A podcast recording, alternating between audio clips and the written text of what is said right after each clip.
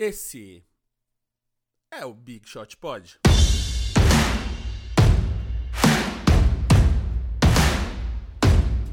Fala, Big Shooters! Tudo bem? MM aqui, a presença ilustre de Vavo Mantovani Bom dia. e de Guilherme Pinheiro. Olá, amigos. Estou com o meu boné do Miami Heat hoje. É um boné que eu gosto muito. Só queria mostrar pra vocês. Agora Ah, posso então vou mostrar o meu também, ó. Vou mostrar o meu que é do Putz! Vancouver Grizzlies. Aliás, o Grizzlies jogou com o uniforme é, throwback contra o Lakers e o uniforme é maravilhoso. Mas tudo isso está relacionado.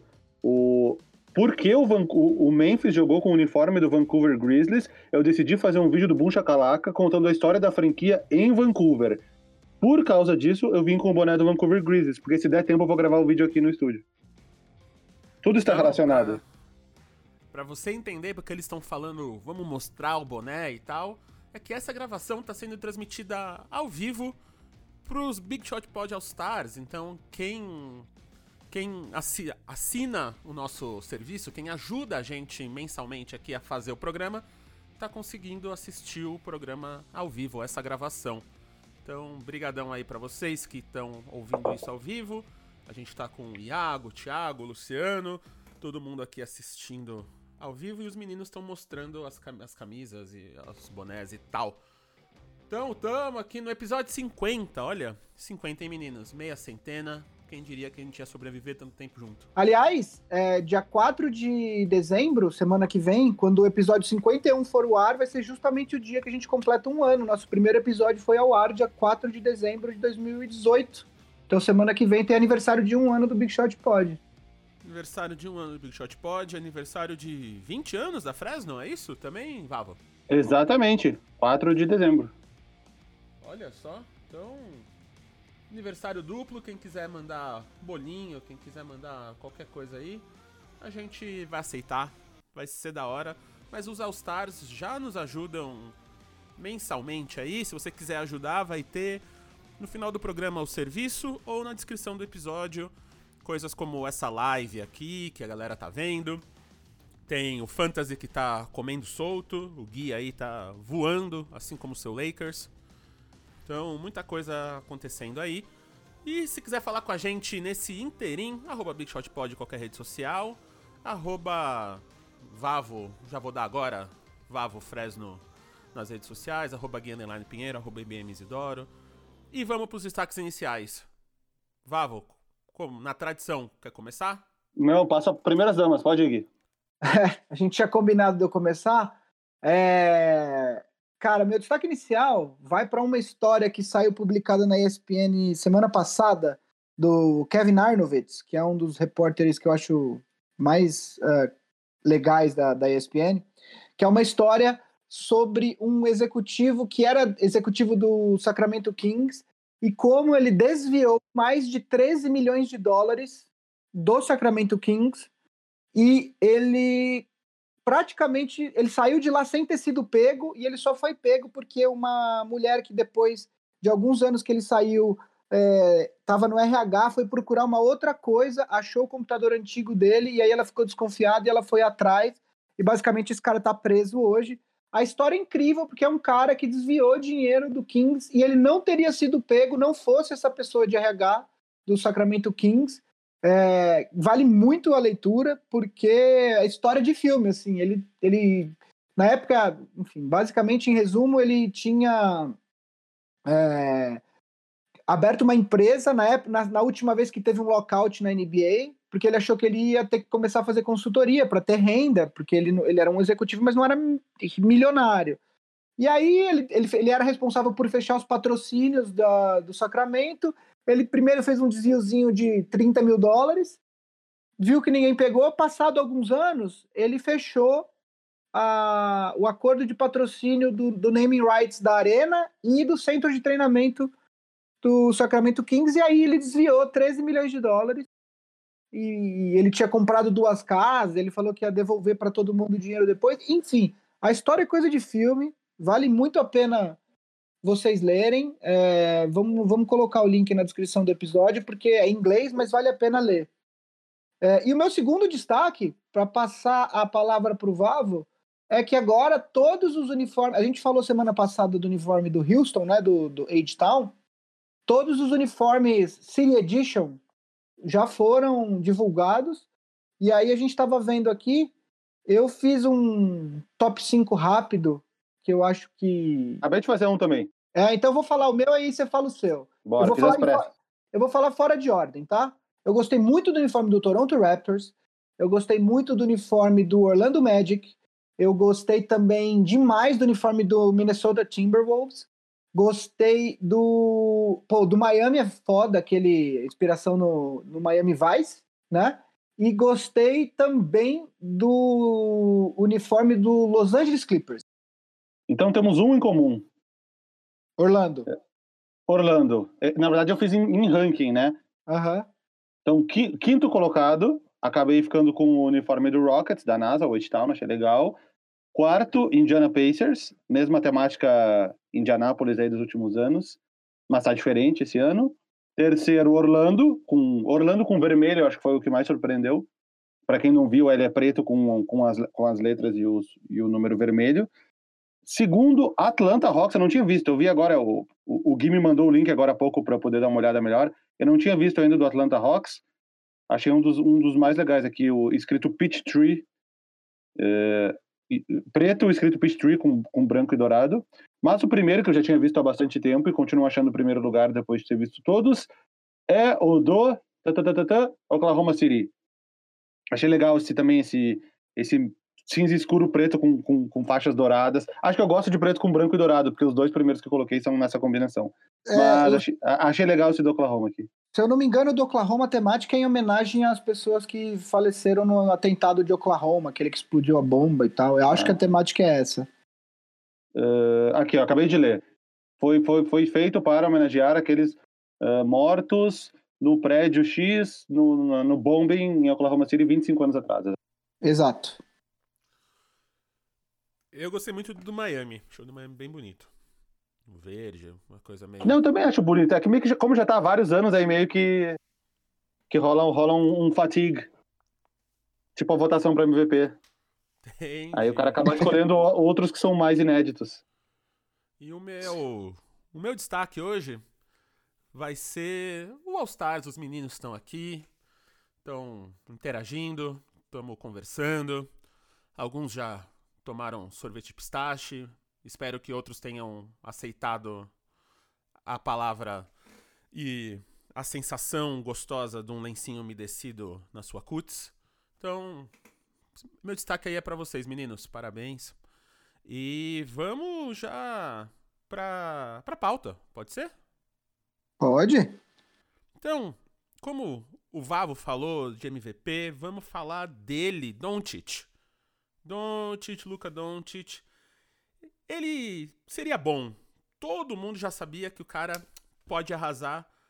Mas, tipo, cara, que ele ia ser bom desse jeito no segundo ano da liga é pra poucos, né? Novinho, começando, chegando. Mas, e tanto a primeira parte do programa, vamos falar dele, dessa ascensão meteórica, do, como o Gui escreveu aqui, esse fenômeno esloveno, né? É o quase o latino da o latino na época de Augusto Liberato, saudades Augusto Liberato. Vavo, você conheceu Augusto Liberato? Não conheci, infelizmente não conheci. Quando você foi no Conheci Passo- Silvio Santos. Conheci Silvio Ah. Santos numa entrega de um troféu imprensa uma vez, mas Google Liberato não. Eu conheci Gugu Liberato. E grande figura, grande figura. Saudades. RIP aí pra você, Gugu. Mas vamos falar de Doncic, então. Meninos, por favor. Vocês querem falar só essas métricas deles aqui? Então, pra gente começar. Começar, né? O Doncic que no segundo ano dele na liga, eh, já ah, com 16 ah, jogos de, de completos nessa temporada, ou seja, basicamente 20% da temporada, ele tem médias de 30,6 pontos, 10,1 rebotes e 9,8 assistências por jogo. Ou seja, ele já tem uma média de quase um triple-double, ah, o que hoje a gente sabe que é um pouco mais comum do que era em outros anos, porém, ele é um jogador de apenas 20 anos, ele só faz 21 em fevereiro do ano que vem. É, e realmente eu acho que todo mundo sabia que. Eu acho que quase todo mundo acreditava que ele ia ser bom, né? Mas não tão rápido. E eu acho que essa que é, essa que é a grande que é a grande surpresa do, do Doncic nessa temporada é que ele é basicamente ele já se colocou na conversa dos 10 melhores jogadores da liga.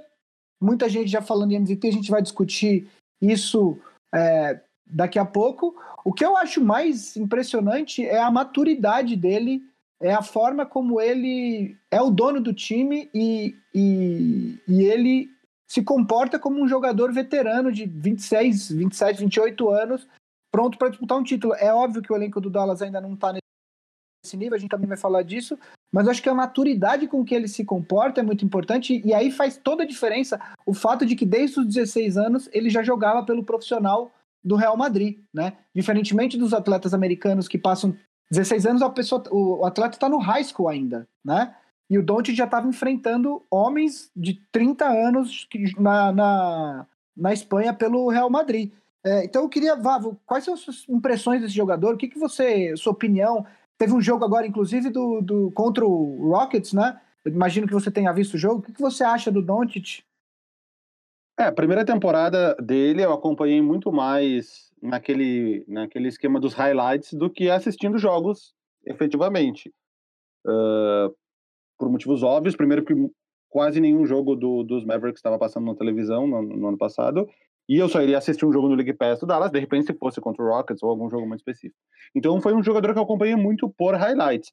E, e obviamente, quando ele jogava na Europa, eu também, por mais que eu sabia da existência dele, eh, eu, eu, vi jogos dele ou, ou, também highlights na época da seleção da Eslovênia, embora ele não tenha jogado o, último Mundial, né? A seleção não jogou o último Mundial. E eu sabia que ele era um cara muito bom, sabia que ele ia dar certo na liga. Eu ficava impressionado que aquele cara de 18, 19 anos estava conseguindo se impor em cima de caras muito mais velhos, que a gente falou, e conseguiu ser MVP da Euroleague, que é um bagulho muito absurdo. Às vezes a gente a gente uh, acaba desdenhando, entre aspas, o, o, o, basquete europeu em comparação à NBA. Os, os, próprios americanos desdenham o basquete europeu em comparação a, ao basquete universitário, que é uma coisa que não faz nenhum sentido. Isso só prova o, o quanto eles não assistem o basquete europeu. Até por isso o Doncic foi na terceira escolha no draft, né? efetivamente ele foi a quinta, porque o time que tinha quinta escolha ficou com ele. E eu acompanhando muito por highlights. É, essa temporada, eu acho que, se não me engano, foi o primeiro jogo que eu assisti dele, foi esse contra o Rockets, que eu não assisti nem desde o início. Eu tava na rua, eu acabei chegando, acho que no meio do segundo quarto, vi do, do meio do segundo quarto até faltar uns quatro minutos. Eu não vi até o final, mas quando o, o, Mavericks deu aquela encostada, o, o Rockets deu aquela encostada ali, tava cinco pontos, o Westbrook errou aquela bandeja livre, tava tipo cento e 109 a 104, ou 114 a 109, alguma coisa assim. O Westbrook com uma bandeja livre, o Dallas foi lá e meteu uma cesta de três. Aí meu filho começou a chorar, aí eu fui dar mamadeira e eu nem. Mas enfim, o, último, o final do jogo nem sei se aconteceu algo muito legal. Mas eu fiquei realmente a impressão. Eu vendo os highlights, lógico, nos highlights só tem lances certos. Toda bola de três no highlights ele tá acertando. E no jogo, obviamente, ele erra bolas de três. Eu acabei de ver o, o, na minha cabeça ele era um cara que chutava 40% de três pontos, eu fui ver aqui. 33. 33. 30, é, tá, tá 34,7 aqui no, uhum. nessa temporada. 33 na carreira, né? É, mas para um cara que chuta 9,4 por jogo, tipo, nesse volume, 34,7 é um aproveitamento bom. Mas ele tem 20 anos. O, LeBron, então, com 20 anos, também não era um bom chutador de 3. Ele vai melhorar. Ele né? vai melhorar. Não, com certeza. Não, mas para um cara que chuta esse volume, 34, 35 é um ótimo aproveitamento, porque o teu true shooting vai lá para cima, né? Porque proporcionalmente tá chutando bolas que, que valem mais que valem mais pontos. Uh, cara, eu surpreendi, tipo, que o cara. O cara era. O, o, o, que eu vi, o que eu vejo às vezes do Harden no Houston, eu vi o Doncic no Dallas. Tipo, tá, eu sou dono do time, eu faço o que eu quero, eu jogo. Parece, tem uma coisa muito em comum dele com o Harden, que os dois parecem que estão jogando em ritmo lento o jogo inteiro. Parece que eles não querem, se, não querem cansar muito. Tanto que fazem piadas com. As mesmas piadas que já fizeram com o Harden de peso, que tá acima do peso, fazem pro Doncic também, que eles não, sendo que eles não estão acima do peso, tá ligado? Esse é o, é o biotipo deles, é assim. Eles dão aquelas passadas mais devagares. É, parece até, às vezes, que é pra enganar o cara. Tipo, ele dá um, um step back meio lento. Tipo, aí o marcador, não, ele não vai fazer isso. Puta, ele fez isso. Pá, também ser de três na cara. tipo isso. Não, mas eu fiquei impressionado. Como ele tomou, tomou conta do time. Ele é o armador do time, ele leva a bola todos os ataques. E, e o que não, nem era tanto assim na temporada passada, né? Eles tentaram várias combinações com outros armadores, desde o Dennis Smith uh, Jr. antes de ser trocado para o Knicks, o Jalen Brunson no final da temporada.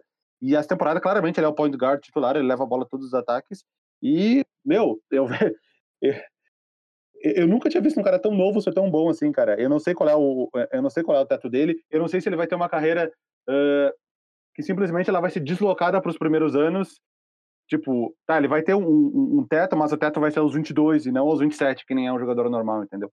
É, o que me impressiona, o que me impressiona no Doncic, e é por isso que eu acho que ele vai ter uma carreira de muito sucesso durante muito tempo, é a facilidade, é, além da maturidade, é um, a facilidade com que ele passa, ele enxerga jogadores, é, é uma visão que, que nem o LeBron na idade dele tinha, é uma visão muito muito ampla da quadra de achar os companheiros livres é, e fazer o passe na hora certa, que o LeBron não tinha, não aos 20 anos. É, e também me impressiona a, a tranquilidade dele, é, já, enfim, a gente sempre tem que falar da idade dele, mas a tranquilidade com que ele ou domina alguns jogos, ou com, a, ou com, ou com como ele consegue apagar o fogo do adversário no momento certo. Teve uma, uma, uma jogada específica no, no, no jogo contra o Rockets, que foi quando o Rockets estava fazendo uma arrancada para chegar perto do Dallas. O, o, Rockets acho que chegou a, diminuir para cinco pontos a diferença, depois de, de 20, mais de 10. E aí o Doncic pega uma bola, ele sai da quadra de defesa, vai conduzindo naquele trotezinho lento que a gente tava, que o Vavo estava falando, e aí de repente ele arranca e faz a festa e toma falta e, e, e meio que apaga a, a, o fogo que o, que o Rockets estava colocando na partida. Esse é o tipo de jogada que é um veterano que, que, que faz, né? Não, não um moleque de 20 anos. E é por isso que eu acho que o hype do, do, do Doncic é real, que ele é tudo isso mesmo. Eu acho que ele, se ele continuar nesse ritmo, é, ele, ele vai ter uma carreira muito longa é, e vai sim uh, ser vencedor de vários prêmios de MVP ao longo da carreira e tal. Eu acho que isso não é fogo de palha. Eu não acho que ele. É óbvio que sempre tem a, a condicional de se ele não tiver nenhuma lesão séria, etc e tal. Mas se as coisas seguirem o curso normal da, das da, que parece que vão seguir, ele vai ser muito possivelmente logo um dos jogadores que a gente vai, vai colocar na discussão de melhor jogador da, da NBA. E aí, Vavo, é, seguindo em cima disso, o que eu queria te perguntar é você acha que o, o Dallas, nesse momento, está com, tá com 11 vitórias e 5 derrotas nesses 16 jogos?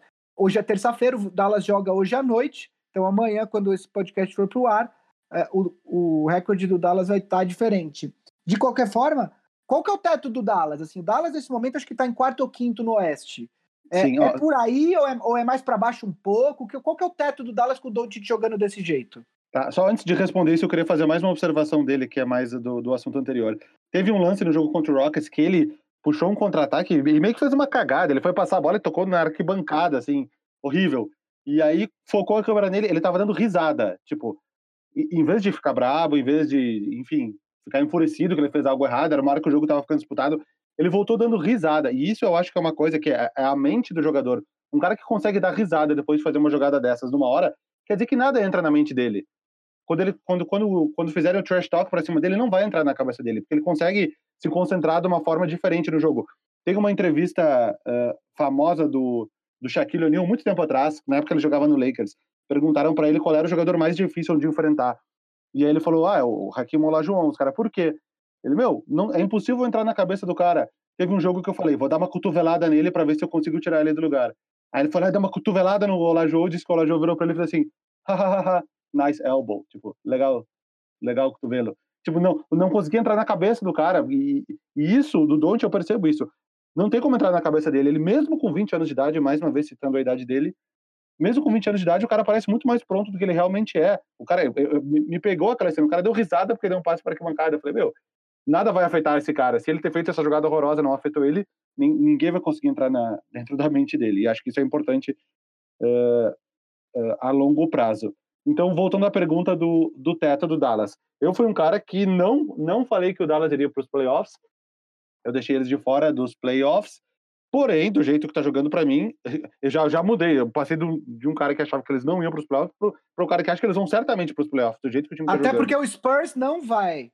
O Warriors já não vai, já liberou uma vaga, né? do- do- dos, que- dos que eu imaginava que fossem. O Spurs já tá com um cara que não vai também. Blazers tá mal.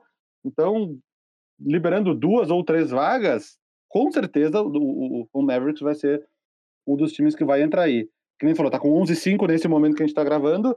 Aí se perguntar qual é o teto do Dallas, cara, eh, eu, eu não acho que pega que pega mando de quadra. Muito difícil que fique entre os quatro primeiros. Até por, por questão de, de, de elenco. Por mais que tenha o Doncic, tem o Porzingis, que é um cara que talvez pode, mas espera que não, mas talvez eh, ele possa se machucar de novo.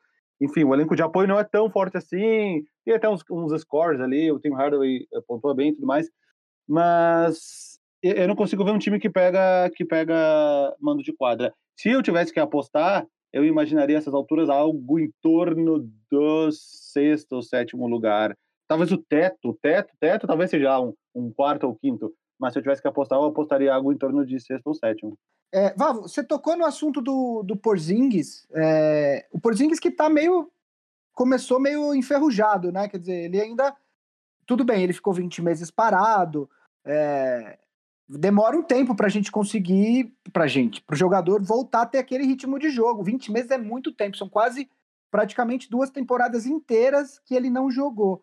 É, ele teve até alguns jogos bons, ele, ele ele é um jogador muito, muito único, né? É o, é o termo que se usa é o unicórnio, né? Porque ele é um jogador de 7 pés e 3 uh, polegadas de altura, e só que ele é um bom. Ele, ele- talvez ele jogue melhor fora do garrafão do que dentro do garrafão. Aliás, o jogo de post dele é, é um jogo bastante complicado. Ele teve dificuldades, um jogador que, que, que, que fez é, ele sofrer muito essa temporada foi o Marcos Smart, marcando ele dentro do garrafão, que é uma régua inteira de 30 centímetros menor do que o Porzingis, né?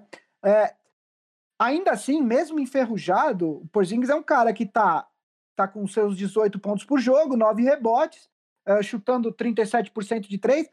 Você acha que o Porzingis ele, ele, ele vai voltar a, a demonstrar o potencial que ele demonstrou é, no Knicks? Ou, ou você acha que agora jogando com o Doncic, é, ele vai ser essa segunda estrela vai ser isso daí mesmo?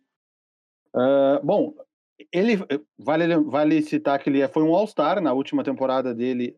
Ele, ele, ele foi escolhido para o All-Star Game e, se, e teve a lesão grave, né? Então ele, ele eu acho que no, no, na, na, no currículo dele, digamos que ele nunca mais vai para um All-Star Game. No currículo dele vai dizer que ele disputou um All-Star Game, embora ele, ele não tenha disputado, que nem momento throwback.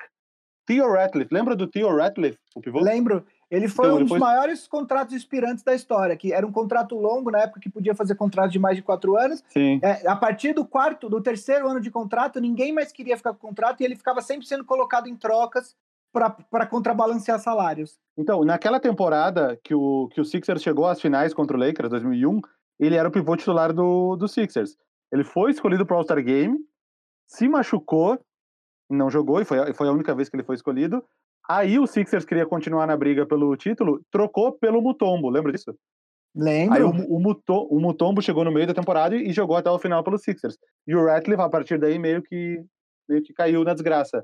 Que aí ele já não era mais utilizado pelos Sixers, enfim. Foi só um, um aposto throwback no meio do Porzingis.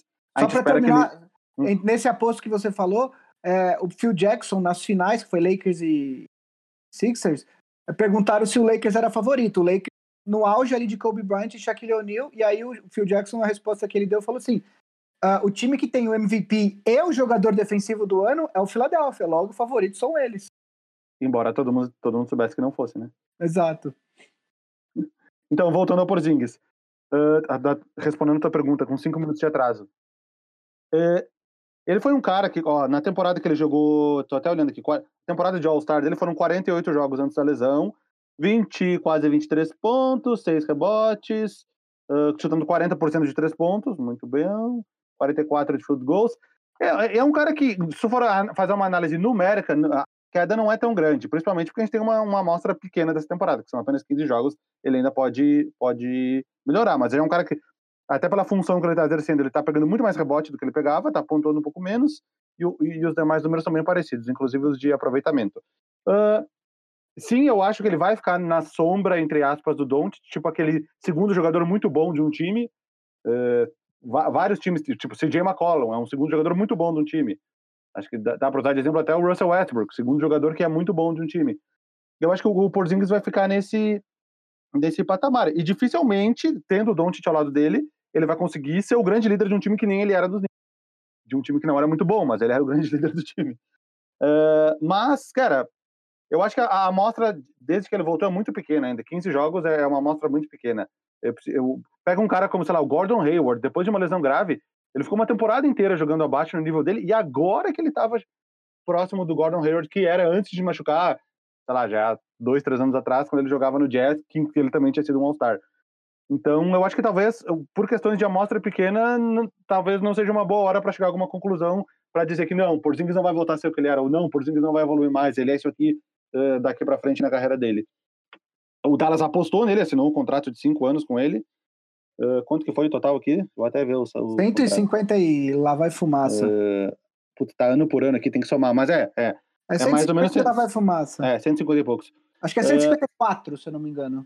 É, então aqui tem ano por ano, ó, 27, 29, 31, 33, 36. Teria que somar isso aqui.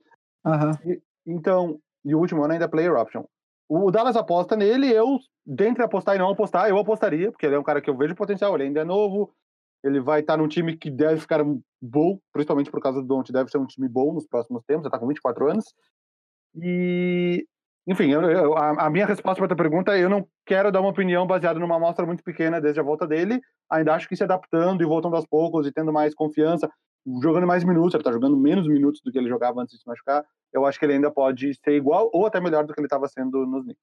É, e eu acho que é, o Dallas não vai ter problemas em trazer free agents agora que tem um jogador como o Doncic. Eu acho que vai ter um monte de gente querendo jogar com o Doncic e aí, eventualmente, uh, acho que vai ter um novo acordo de, de televisão para ser assinado logo mais, o cap deve continuar subindo.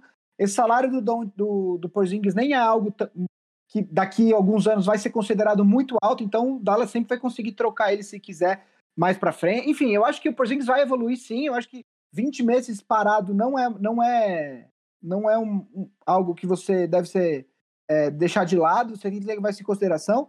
Acho que o Porzingis vai evoluir principalmente na segunda metade da temporada.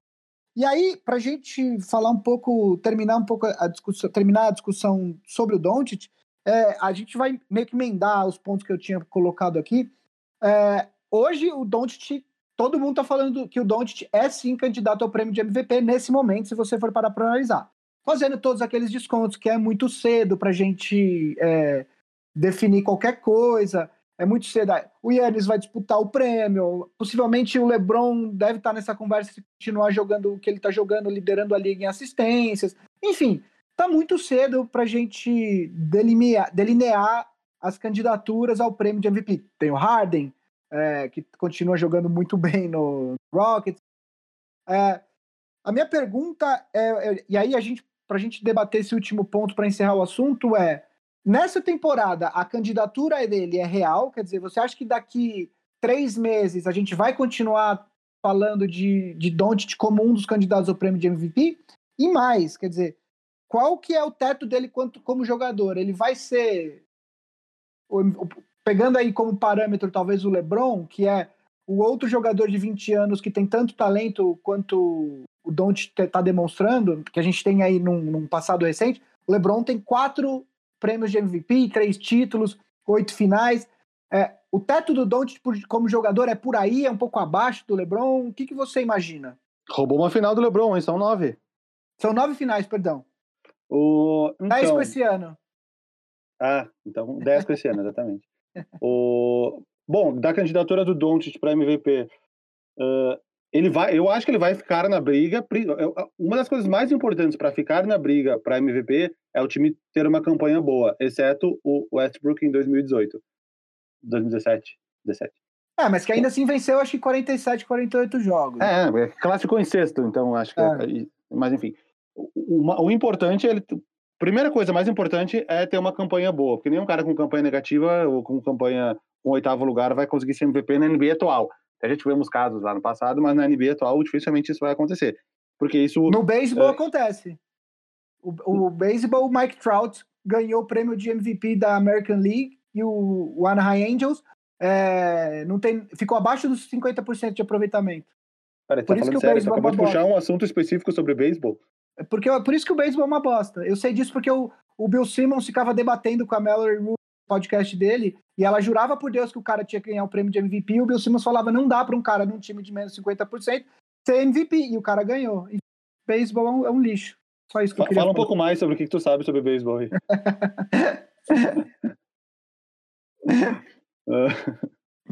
Entre é, nós, bom. não conta pra ninguém. É que eu sou muito maníaco por esportes, eu conheço bastante de beisebol. A gente tá numa live aqui, ó. Vocês viram as caras bastante. que eu tava fazendo? Eu tava fazendo umas caras enquanto falava, tipo, o que tá acontecendo aqui? O que tá acontecendo? Mas falei, ele tá usando sério uma referência, eu achei que tava mentindo.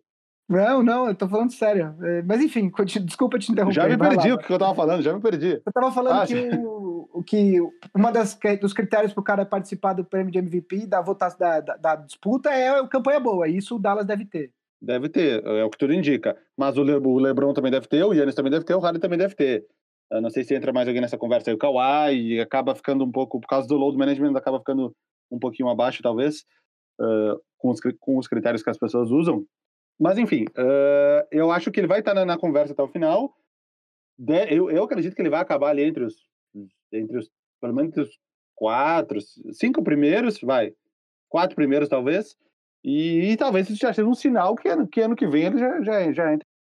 Qual foi a última vez que um cara tão jovem estava na disputa para MVP? Talvez o LeBron, mas deu, o LeBron não entrou desde o início tão forte assim. Cara, com 20 anos eu não lembro. Com 20 anos eu acho que é, talvez seja até um negócio meio inédito. Sim, eu não é. tenho essa. No passado eu, eu, recente que eu acompanho NBA de 20 anos, eu não lembro de ninguém, cara. É que o LeBron tipo, entrou mais novo, então 20 anos seria o terceiro ano do LeBron, talvez ele já estivesse ali no top 5 também, mas precisaria conferir. E aí, para pegar um cara tão no início da NBA que, que foi bem, teria que voltar lá no, no Wes Unseld, que foi o Rookie MVP em 69, eu acho, sei lá quando. O Will Chamberlain, que foi o Rookie MVP no mesmo ano. Mas um cara tão novo, tá tão na disputa assim, é, é um bagulho totalmente inédito, principalmente na NBA atual, enfim, totalmente globalizada, com jogadores do mundo inteiro, com caras chegando super prontos, com físico de. de com, tipo, tipo, físico do Zion Williamson, um cara entrando na NBA sendo mais forte que a liga inteira, umas coisas assim. Eu acho que ele. Não, não sei se ele chega a disputar o prêmio nesse ano, mas ele vai estar ali no, no, no top. Tipo o Paul George ano passado. Ninguém achava que ele ia ganhar, mas ele era um cara ali que, tava, que ficou no top 3 a temporada inteira, mais ou menos.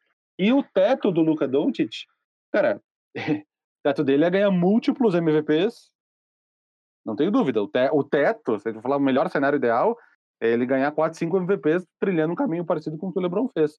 Eu acho que os 4 MVPs do LeBron nem representam tanto a grandeza dele, porque ele, inclusive, ele ganhou num período muito curto de tempo. Né? Ele ganhou 4, é. 4 no intervalo de 5 anos. Que, e chegou o um momento que ele virou o concurso, né? Tipo, os caras não é, votavam nele. Tipo, ninguém mais vota nele. É, é.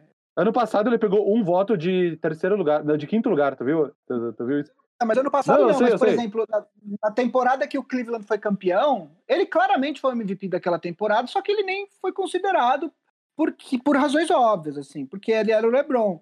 É, eu acho, aliás, não, na, na temporada que o Cleveland foi campeão, não, foi outra, porque na temporada que o Cleveland foi campeão, foi a temporada que, o, que os Curry ganhou por unanimidade. É. Foi outra. Enfim, é, eu acho que, eu acho que, olhando assim, a gente falou de quatro candidatos, né? Eu acho que o Harden, a gente já sabe das questões de narrativa do Harden. Então, eu acho que o Harden, na hora que chegar ali perto, a galera não vota no Harden, porque a gente já discutiu isso a exaustão aqui no podcast. A gente já sabe, o pessoal já sabe o que a gente pensa. Eu acho que o LeBron vai chegar um momento, principalmente se o Lakers continuar nesse ritmo, que o próprio LeBron vai começar a se poupar para os playoffs. Diferentemente do que o LeBron fez a carreira inteira dele, que era jogar em marcha lenta no começo da temporada e aí ir esquentando as turbinas para os playoffs, essa temporada, por todas as dúvidas que existiam ao redor do elenco do Lakers, etc., eu acho que o LeBron escolheu começar é, é, a, 100, a mil por hora para o Lakers abrir uma folga e aí se poupar mais perto dos playoffs. Então eu acho que o É o melhor começo dele, eu vi isso. Exato, exato. Quanto é que tá? 14, 2? 15-2, não sei quanto é que tá. É, foi 15, acho que 15-2 com a vitória de ontem. Bom, quando eu li tava 14-2 e dizia que esse é o melhor começo de temporada regular da carreira do LeBron James, que para um cara que tá na 17 temporada, é isso? Exato. É um, é um, bagulho absurdo, né? E aí, eu acho que a discussão vai acabar. Eu acho realmente que o Doncic vai sim disputar o prêmio. Eu acho que ou ele vai estar na discussão. eu acho que o Yannis ainda é o favorito e eu acho que o argumento que todo mundo vai usar é questão defesa. O Doncic ainda é um jogador que ainda tem que evoluir na defesa. É, ele, como todo jogador, de vez em quando ele tira, ele tira umas folgas na, na, na parte defensiva do jogo. Uh, o Yannis não tem feito isso ultimamente, então eu acho que no final, no frigir dos ovos, ele, se ele mantiver uma média perto de um triple-double, ele vai estar na discussão. Eu acho que ainda vão usar justificativa de defesa para darem o prêmio para o Yannis. Isso aqui é tudo uma projeção. E sobre a carreira, eu concordo contigo. A gente estava olhando para uma carreira como a do LeBron, vários, vários prêmios de MVP. Eu acho que, eventualmente, inclusive, é, ele vai ser o melhor jogador da liga de forma incontestável. Assim, quando o Yannis tem seis anos a mais que ele, né? Então, você pensa que quando o Yannis tiver 32, o Luca Doncic vai estar no suposto 6.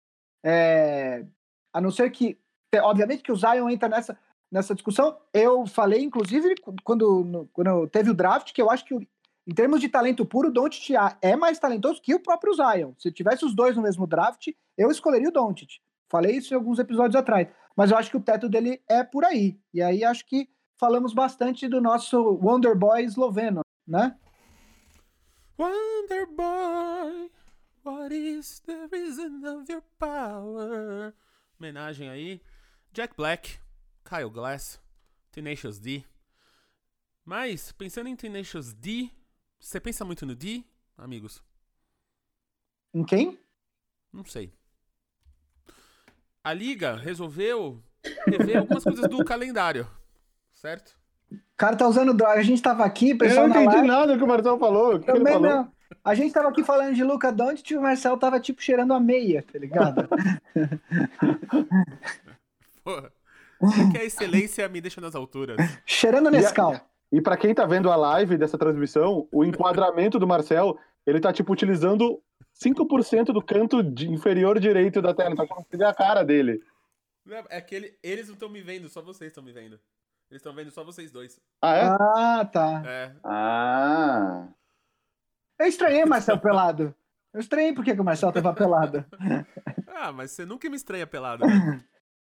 Eu e o Marcel temos um amigo que os pais do cara são naturistas. E aí, o Marcel é amigo dele de infância. Diz que você chegava na casa do cara, tipo, sei lá, fazer trabalho de escola, tava os pais do cara tipo, pelados em casa. É verdade. É verdade. Aprendi muito sobre a vida e a anatomia humana. A como amar o seu próprio corpo, né? Desde criança. Beijo. Beijo aonde você estiver aí em cima, caras. Então, ó, a liga finalmente resolveu algumas coisas do calendário. A gente sempre falou aqui, a gente tá falando há bastante tempo de load management, de como as pessoas têm muito jogo, de jogo que você vê, até você não assiste vários jogos, então a audiência tá caindo muito, né? Porque tem 82 jogos na temporada, e aí tudo bem você perder um, é tipo o capítulo da novela, assim, né? Você vai ver um, mas daqui dois, dois dias eles vão estar tá falando a mesma coisa. Boa analogia, nunca tinha pensado nisso. É, mas eles têm que rever algumas coisas e tá acontecendo. O que que tá acontecendo nessa revisão de calendário aí, Gui?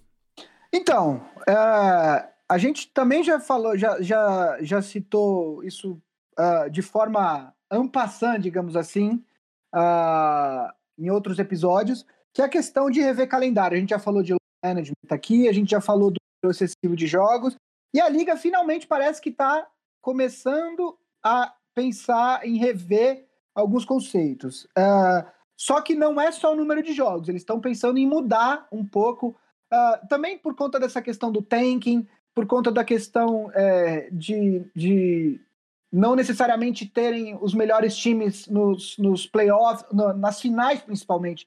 Nos playoffs, eu acho que é até normal uh, você ter times um pouco mais fracos, porque uma das conferências é mais fraco. Mas realmente chegar os dois melhores times uh, na, na, final, eu acho que é uma coisa que a liga precisa fazer. É, é, eu estou falando especificamente do que aconteceu, por exemplo, em 2018, que claramente os melhores times eram o Rockets e o Warriors, mas eles se enfrentaram nas finais de conferência e aí uh, o, o Warriors acabou destruindo o Cleveland nas finais, né? Então, uma das, uma das, das primeiras uh, medidas que estão sendo estudadas é justamente a, a reorganização dos times é, é, de, de, de 1 a 4 quando chegar nas finais de conferência. Então, basicamente, é quando a gente tiver dois times no Oeste e dois times no Leste, é, esses times vão ser reorganizados da melhor para campanha, e aí o, o time de melhor campanha vai pegar o de pior campanha, ainda que sejam os dois da mesma conferência, e a segunda melhor campanha vai enfrentar a terceira melhor campanha, e aí os dois vencedores vão para a final. Então, por exemplo, citando em 2018, uh, ah, iria Rockets para um lado da chave, Warriors para outro lado da chave, e esses dois times poderiam uh, se enfrentar nas finais. Essa, das medidas que são, estão sendo estudadas, essa parece que é a mais fácil de vingar. É, os playoffs para. Dificilmente os donos do leste, principalmente, vão, vão aceitar uma votação de passar em sempre os 16 melhores times pra, para os playoffs, independentemente da conferência, como é o caso da WNBA. Na WNBA existe a divisão por conferências, mas vão sempre os melhores times para os playoffs. No, na NBA, dificilmente os, os, donos do leste vão votar para isso, porque isso significa talvez você ter 10 times, 11 times do oeste e, e 5 times do leste nos playoffs. É, Vavo, o que, que você acha dessa, dessa medida? Você acha legal? Você acha que funcionaria ter essa reorganização dos times na, na hora das finais de conferência? Cara, eu nunca tinha pensado nisso, de fazer, fazer essa redivisão só quando tivessem quatro times. Eu, sempre, eu, eu, pensava sempre, ou desde o início, que aí poderia acontecer isso que tu falou, de passar nove de um lado sete do outro, dez de um lado seis do outro. E eu nunca tinha pensado isso só no final. E eu comecei a ler, eu falei, meu, essa ideia não é ruim, não. Essa ideia não é ruim, não, porque, na verdade, ela é claramente uma, uma medida sendo tomada para os dois melhores times chegarem às finais.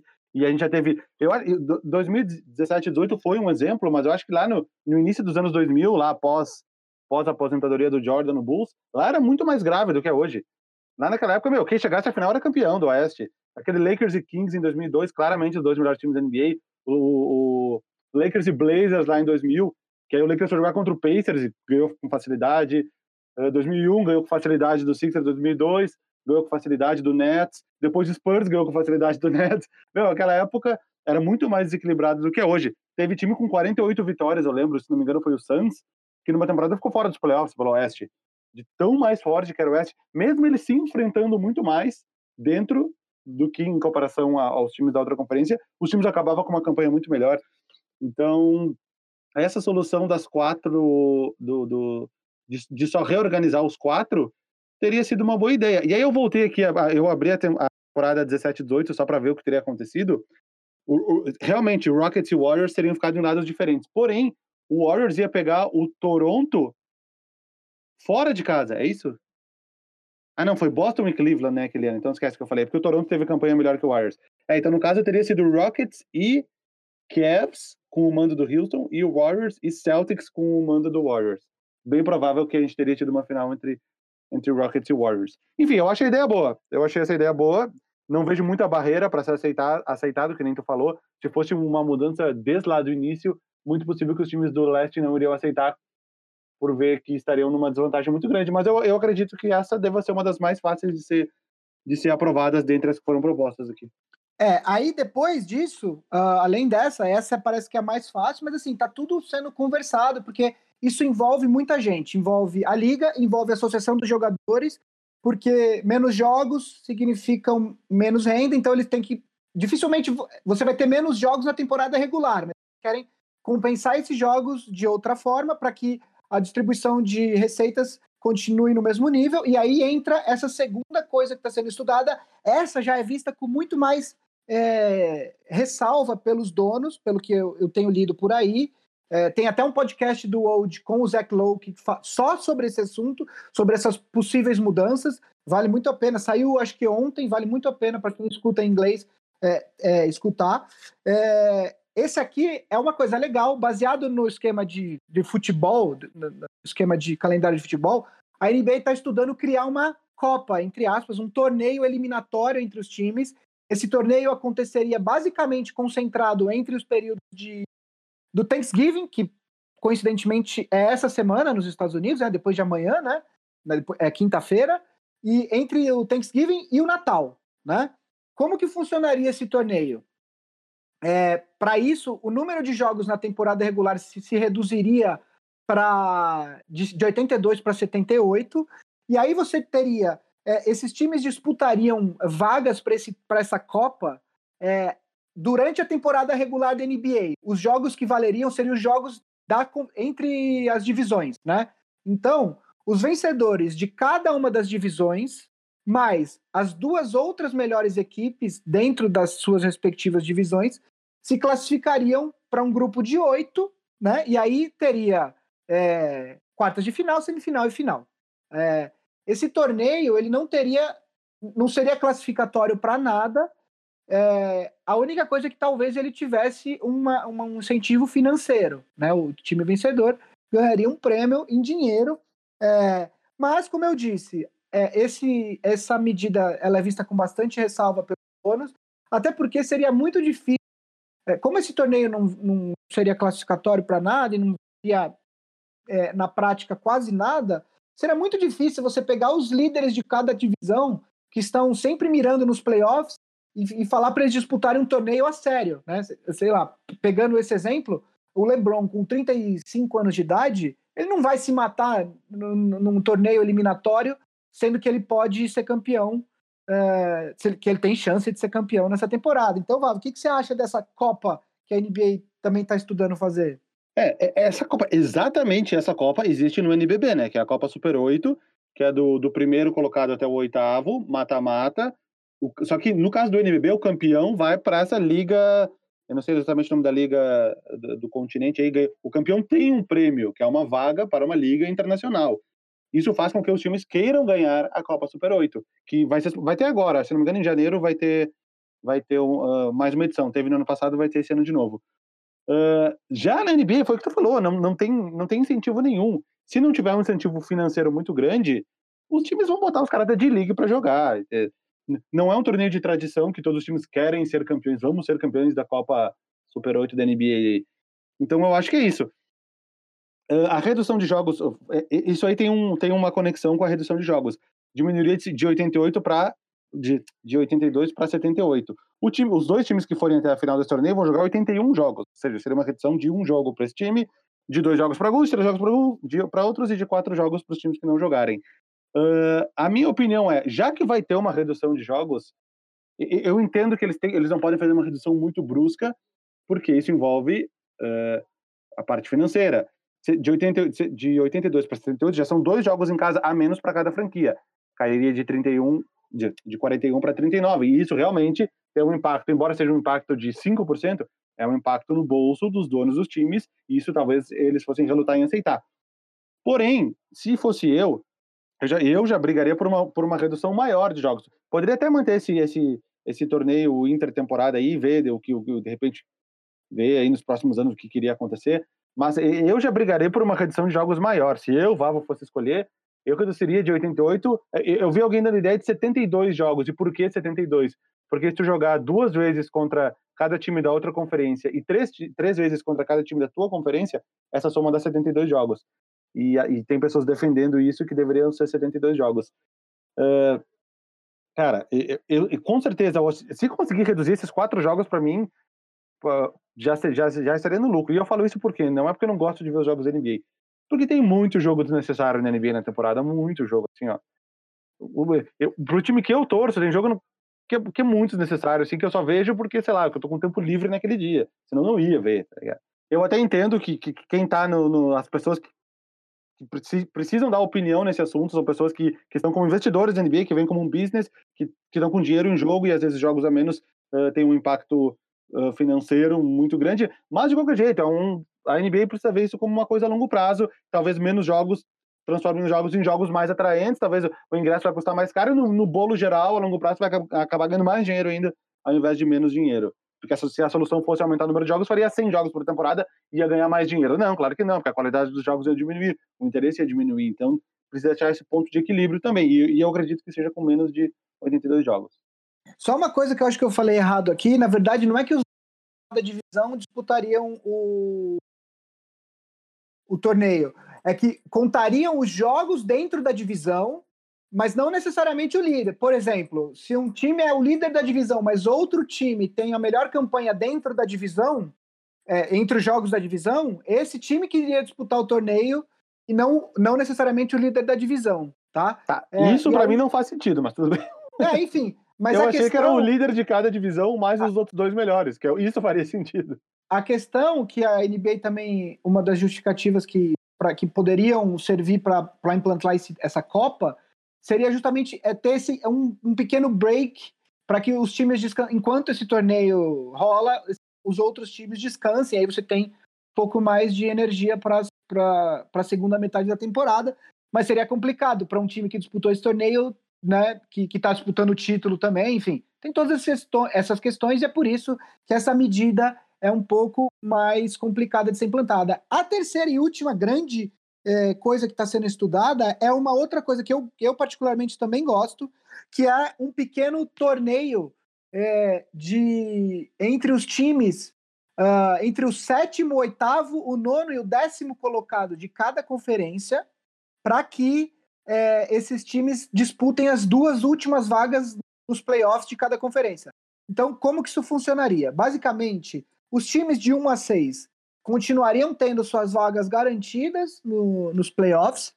É, aí você teria um jogo eliminatório entre o sétimo e o oitavo é, classificados de cada conferência, como tem mais ou menos no beisebol. Olha, eu citando o beisebol de novo. É, e aí, o vencedor desse jogo teria o sétimo, a sétima vaga. Ele entraria com o sétimo seed na, nos playoffs. O perdedor desse jogo ele jogaria com o vencedor do jogo entre o nono e o décimo, certo?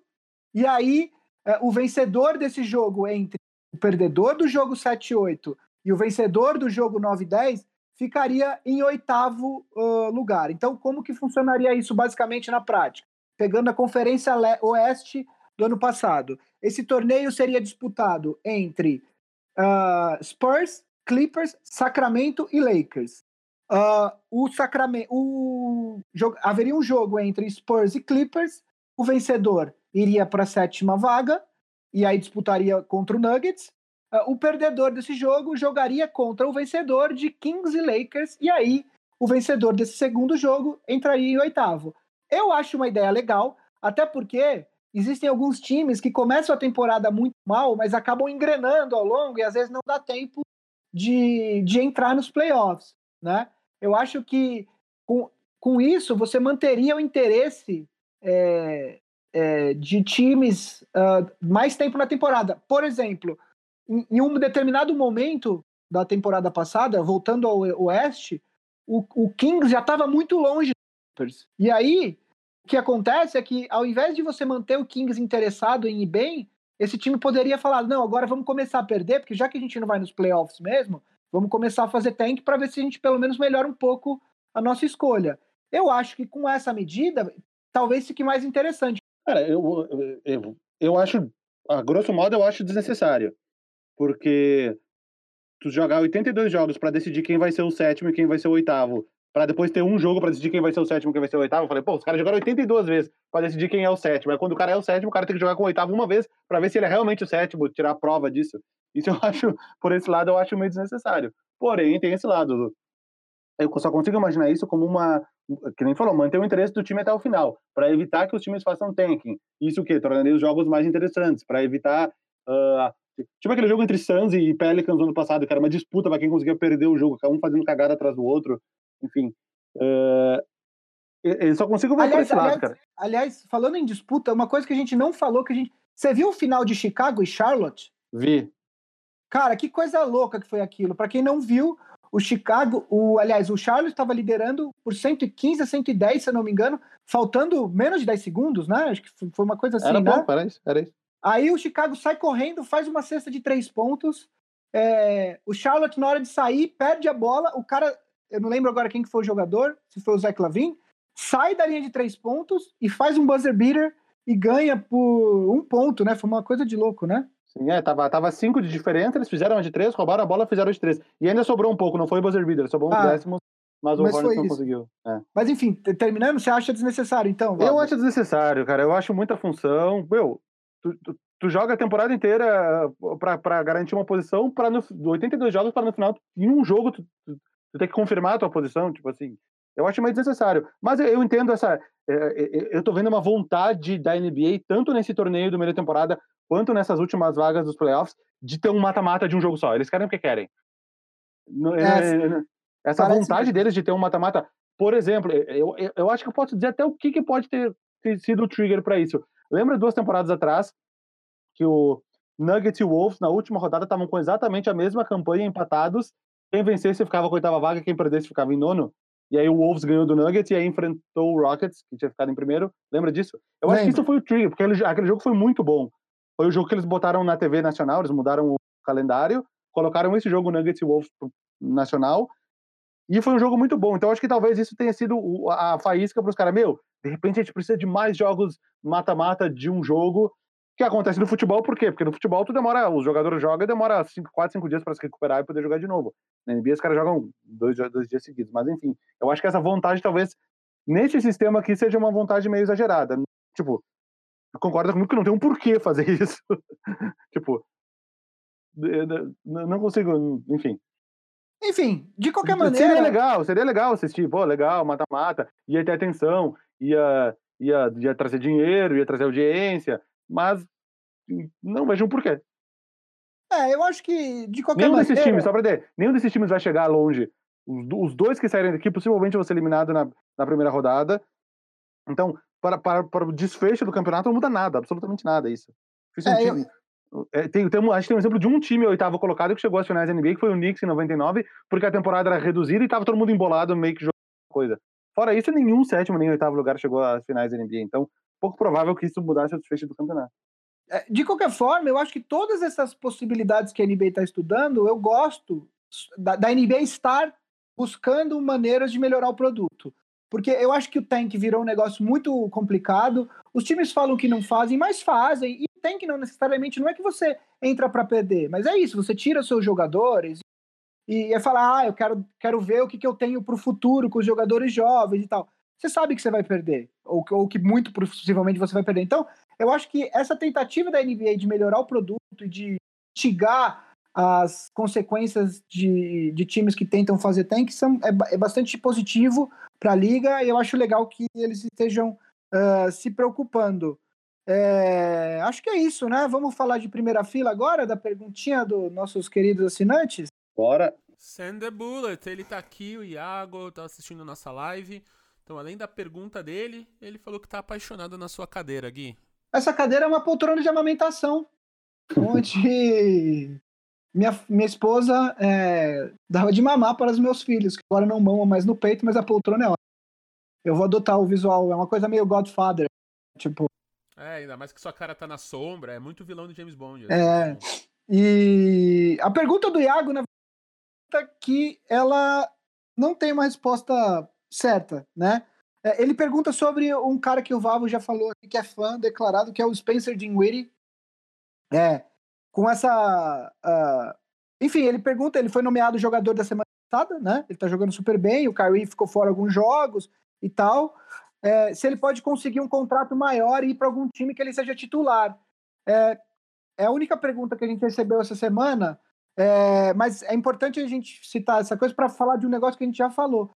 O Jim Williams, ele, ele, primeiro que ele tem um contrato que acho que assinou essa última off-season, né, Vavo? Temporada, acho que tem uh, mais três anos. Aqui. Acho que tem mais três anos. Então, ele não poderia assinar um contrato agora com uh, outro time. Ele poderia ser trocado por um time que gostaria de tê-lo como titular. Isso sim, e se ele mantiver esse, esse nível de atuação, ele, isso pode sim acontecer. Principalmente se o Nets continuar muito irregular, o Nets pode querer, de repente, conseguir algum, alguns outros ativos uh, pelo Dinwiddie, o que eu acho também não muito provável, porque ele é um grande reserva para se ter, né? É, o ah, contrato dele vai até 21, 22, e o, o último é 10, essa temporada é 10.6, a próxima é 11.4, e 21, 22, 12.3, sendo que é player É um excelente contrato, aliás, falando em ano, essas mudanças que a NBA está discutindo não seriam nem para a próxima temporada, iam para 21, 22 também, tá? É... E aí, você acha que o Dinwiddie ele tem espaço para ser titular em muitos times da NBA? Vamos sair um pouco do caminho da, da da pergunta, mas o que, você acha do Dinwiddie? Você acha que ele tem espaço de titular em times bons? Como é que você vê ele? É, eu acho que o, essa amostra, a gente não tinha uma amostra titular de um time para ver como ele. Ele sempre foi um cara sexto homem. Até dois anos atrás ele era um cara que mal entrava do, nos jogos. Inclusive, eu me lembro de um jogo transmitido do, se não me engano, no Sport TV, que o narrador não conseguia falar o nome dele, era muito engraçado. Ele falava, tipo, Dean Real. Cara, ele falava muito engraçado. Windows, ele falava uma coisa nada a ver, mas enfim. Uh, que ele era um cara desconhecido, ninguém sabia quem ele era por muito pouco tempo. E, mas claro que ele já estava no meu radar aqui de, de, de jogadores. Uh, agora a gente está dando uma amostra dele começando como titular. A, o prêmio de jogador da semana da Conferência Leste já é um, um, sinal do que ele poderia ser como titular de uma franquia. Eu acho que sim, ele poderia ser titular em muitas das franquias da NBA. Uh, eu não vejo essa mudança. Que, que nem falou, ele ainda tem um contrato. Por que, que o Nets iria trocar ele? Talvez até. Enfim, ele é um, um dos melhores caras do banco. Tem o Kyrie Irving para voltar, tem o, o Caris LeVert para voltar. Lógico que esses dois caras voltando Uh, tem o Kevin Durant uh, começando a jogar no ano que vem, com esses caras voltando, o usage, de, o usage rate dele vai cair um pouco, ele vai, vai ser acionado menos vezes no jogo, mas eu não vejo por que o Brooklyn Nets talvez querer trocar ele. Talvez é que o contrato dele é muito bom, o valor é muito bom. Exatamente. E, o, o, enfim, eu, eu, eu, vejo ele sendo esse jogador bom reservas no Nets nos próximos anos, e aí talvez lá em 2021, 2022, se ele, se ele for esse cara aí de, de, de ser quase 20 pontos por jogo, quase 6, 7 assistências. Talvez ele nem exerça esse último ano dele de player option e tente assinar com outro time para a temporada 21, 22 em diante, se ele tiver, se ele continuar mantendo esse ritmo. Eu consigo ver ele sim sendo um, um titular de um outro time da NBA. O Spencer Dinwiddie, a gente falou do exatamente do contrato dele alguns programas atrás, porque ele era aquele cara, Marcel, que queria transformar o contrato numa moeda digital para ir vender esse contrato e, e usar e investir é, a Liga, inclusive, falou que o contrato dele não contempla esse objetivo, então que ele não vai conseguir uh, fazer isso. Uh, foi, foi recentemente, acho que semana passada, que eu li algo a esse respeito. E o Iago também, na mesmo lugar que ele manda pergunta, ele, ele me dá parabéns pela vitória no Fantasy, que eu uh, ganhei dele semana passada. Essa semana temos clássico, é, eu, eu contra Vavo. É, e outra coisa que ele fala é que ele não gostou do sorvete de pistache, Marcel. Jovens. Jovens têm esse paladar infantil que usa Tandy para escovar os dentes. Posso falar e uma aí... coisa antes do jogo da semana? Hum. Fique à vontade. Já que não me deram espaço hoje, e vocês estão acompanhando, não me deram espaço para fazer um destaque inicial, já começaram com o programa e me deixaram no vácuo. Eu quero fazer um destaque final que, que, tem uma relação com o Fantasy. Que é? Uh, no jogo de ontem, segunda-feira, agora deixa eu abrir a minha janela de novo aqui. No jogo de ontem, segunda-feira, Joel Embiid, pivô do Philadelphia 76ers, um All-Star, um jogador candidato a prêmios da NBA. Ele teve uma partida horrorosa contra o Toronto Raptors. Olha a linha de estatística dele: 0 de 11 nos arremessos, 0 de 4 para 3 pontos, 0 de 3 nos lances livres, depois de tudo isso, obviamente, 0 ponto na partida, 13 rebotes, 2 assistências, 4 turnovers e 5 faltas. O Joel Embiid é um jogador do Gui no Fantasy. E o Gui, e ele ficou com. Menos 9,8 pontos. Menos, menos 5,8 pontos. Menos 5,8 ah, pontos. E ele é um cara de média de 27 pontos. Mesmo assim, devido a todos os meus desfalques, eu tenho o Stephen Curry, eu tenho o Zion Williamson, eu tenho o Vucevic, que tá machucado, que é, que é o meu melhor pontuador. Obviamente, o, Gui fez... o Vavo tem o DM mais forte da. da... Eu tenho o DM mais forte o Lonzo Ball, que fica indo e vindo no DM, Hassan Whiteside, que fica indo e vindo no DM. Enfim, tudo isso é culpa do draft automático da NBA. Eu ponho a culpa nele. Mas eu até que não tô perdendo tão feio, ó, 121 a 90. Para um primeiro dia, com todos os jogadores machucados, não é uma derrota tão grande. Para quem nem escolheu o próprio time. Mas enfim, a minha observação era do Joel Embiid, que sua partida horrorosa, ele sendo marcado pelo Mark Gasol, que é um cara que costuma anular ele. Outro cara que costumava anular ele era o Al Horford, e aí o Sixers foi lá e puxou o Al Horford. Então, muitas piadas na internet que no ano que vem vai ser Embiid, Al Horford e Marc Gasol em Filadélfia. Que agora sim o Embiid vai conseguir jogar. Sigam seus dois carrascos, diga. Uma outra pergunta que eu queria fazer. Top, top 5 vegetais para salada. Top 5 vegetais para salada. Cara, eu, eu, gosto do aquele alface, tomate e cebola do, do, do barzinho, boteco. Basicão, do pé. Ele deixa a cebola na água para perder aquele, aquela, a, a, aquela acidez, aquele bafo que deixa depois, porque dela só fica meio aguada e aí dá uma misturada com o tomate que tem que estar tá vermelho, não vem com tomate verde, tomate duro. Tomate vermelhinho, um alface e cebola, e eu não ponho nenhum tempero em salada, né? Esse é o meu, esse, esse é, minha, é o meu diferencial em relação às outras pessoas. Nunca coloquei um azeite numa salada na minha vida. E para mim, é a melhor, é, é, esse trio é a melhor combinação. Mas tem que ser do boteco. O cara do boteco sabe fazer. Eu não sei se é porque ele faz em muita quantidade e por isso dá um. um a, a, cebola, na verdade, que é o que é o que é o, que é o tchan. Porque eles deixam na água, eu sei que eles deixam mergulhado na água para perder toda essa acidez. Esse trio é muito bom. E eu gosto de coisas do tipo berinjela, abobrinha, mas aí tem que ser mais grelhado, mais para esse lado, talvez. eu sou contra a abobrinha. Eu sou contra a abobrinha. Eu vou... Não, uma boa abobrinha. Mas é... só o porquê dessa pergunta? Não, porque assim, Marcel, top 5 sabores de chiclete. Vamos fazer top 5 aleatório. Eu não, não uso chicletes. não uso chiclete. Não uso. É, eu não transo chiclete. Deixa, é, deixa eu fazer mais uma observação do Embiid aqui. O game score dele, o game score é uma estatística que eles usam que envolve todas as outras. Tipo, número de pontos mais número de rebotes, assistências menos turnover. É uma fórmula gigante que veio do beisebol, ó, mais uma vez o beisebol citado, e fizeram uma, uma adaptação para NBA. Uh, o, o, game score, mais, ele é mais ou menos relacionado ao número de pontos. Tipo, tá, um game score de 30 é um game score bom. Um game score uh, de 10 é um mais ou menos. Game score só que ele pode ser negativo, porque tem coisas que descontam, tipo turnovers, arremessos errados e tudo mais. O Joel Embiid conseguiu menos 8,4 no game score. Eu nunca tinha visto um game score negativo tão negativo, menos 8,4. E enquanto a gente continua o programa, eu vou dar uma pesquisada para ver quais são os piores game scores da história da NBA. Pode continuar o programa. Acho que a gente não tem que. que... Tem o jogo da semana que eu sei. Eu nem escolhi, mas eu sei. Tem o jogo da semana. Vamos lá, jogo da semana, Gui. Bom, o meu jogo da semana, eu, eu, eu. Tá, o meu jogo da semana vai ser, vai ser Dallas e Lakers em Los Angeles no domingo. Deixa eu só confirmar aqui. Domingo, é, às 6 horas, às 18 horas, quer dizer, aquele horário delicioso para assistir um jogo. Domingão, entendeu? Tipo, puta jogaço. Luca Doncic contra LeBron James. O primeiro jogo em Dallas que o Lakers ganhou foi um baita jogo triple-double para os dois lados, para o LeBron e para o Doncic. Então, meu jogo da semana vai ser esse. Eu só queria fazer um destaque rápido que na quarta-feira, no dia que esse programa vai para o ar, tem Los Angeles e New Orleans. Em New Orleans vai ser o retorno de Anthony Davis para uh, New Orleans para jogar contra o Pelicans. Imagino que ele vai ser super bem recebido uh, pelos torcedores do Pelicans. Acabou de roubar o meu jogo da semana. Poxa, desculpa. Eu ia falar exatamente por esse motivo, que eram os, os ex-jogadores voltando a, a, a enfrentar suas, os jogadores enfrentando suas ex-franquias. Putz, perdão, Vavo, eu não queria. Eu não então queria... eu vou escolher, escolher, um outro muito aleatório aqui, ó. Vamos lá. Uh, aqui, ó.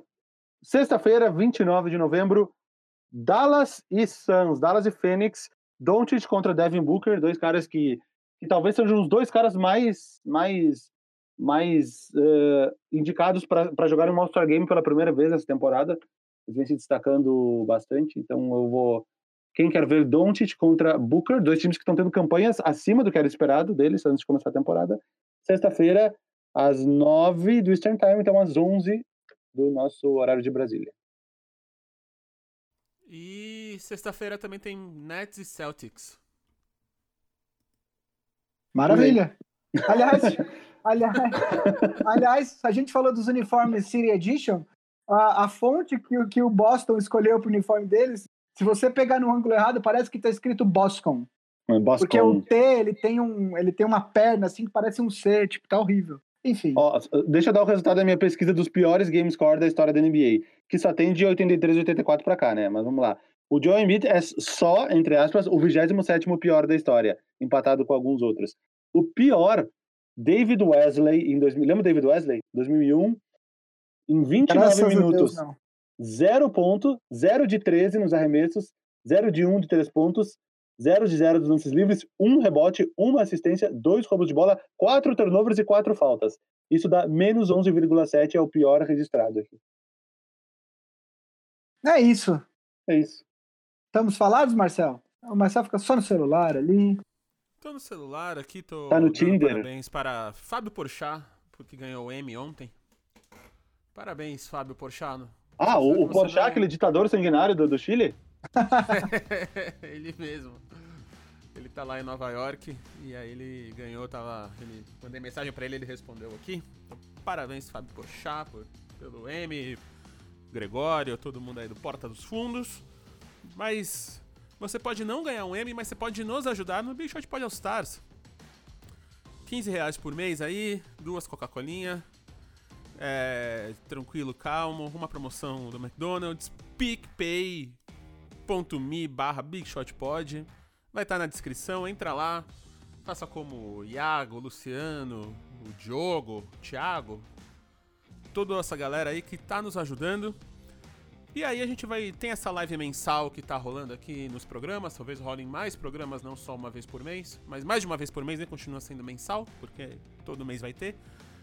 E o Fantasy também a gente já falou bastante. Eu tô ainda. Eu tô consistente em perder todos os jogos, tá incrível. E a gente vai ter todo episódio aqui, a primeira fila, respondendo. Mas principalmente vai estar ajudando a gente a criar conteúdo e ter mais tempo de ver coisas e assistir coisas e escrever pautas e coisa e tal. Então é isso aí. Manda e-mail pra gente, bigshotpod.ampere.audio. Já dei as arrobas nossas lá no começo do programa, mas arroba vava, arroba vavo fresno, arroba gui underline pinheiro, arroba bmizidoro. Dá aquelas 5 estrelinhas, divide com os amigos. Tia da família Ampere de podcasts com o Watchman, o podcast oficial, His Dark Materials, podcast oficial, Boa Noite Internet, Família Feminista, Zing, De Boas, uma família tá crescendo, incrível, feliz. E a gente é produzido pelo Cris Dias Alexandre Maron, editado pelo Guido Ornelis, Guidão, uma produção da Ampere, hoje não gravada em Nova Brabitat, mas ao vivo. Ei, eu tô aqui, hein, eu tô aqui. É verdade, você tá aí. Mas você não está no estúdio, mas está aí. Tomando um cafezinho, ouvindo ouvindo coisas sobre sobre empre empreendedorismo, né, Vavão? Já acabou, já acabou a palestra aqui do lado. Ah, mas o que importa é que nós somos a Tribe. Disruptando. Nós estamos disruptando os conteúdos basqueteísticos nacionais e internacionais. Então, o universo querendo ou não, a gente se vê aqui semana que vem. Beijo no Cortex, meninos. Tchau, tchau. Tchau.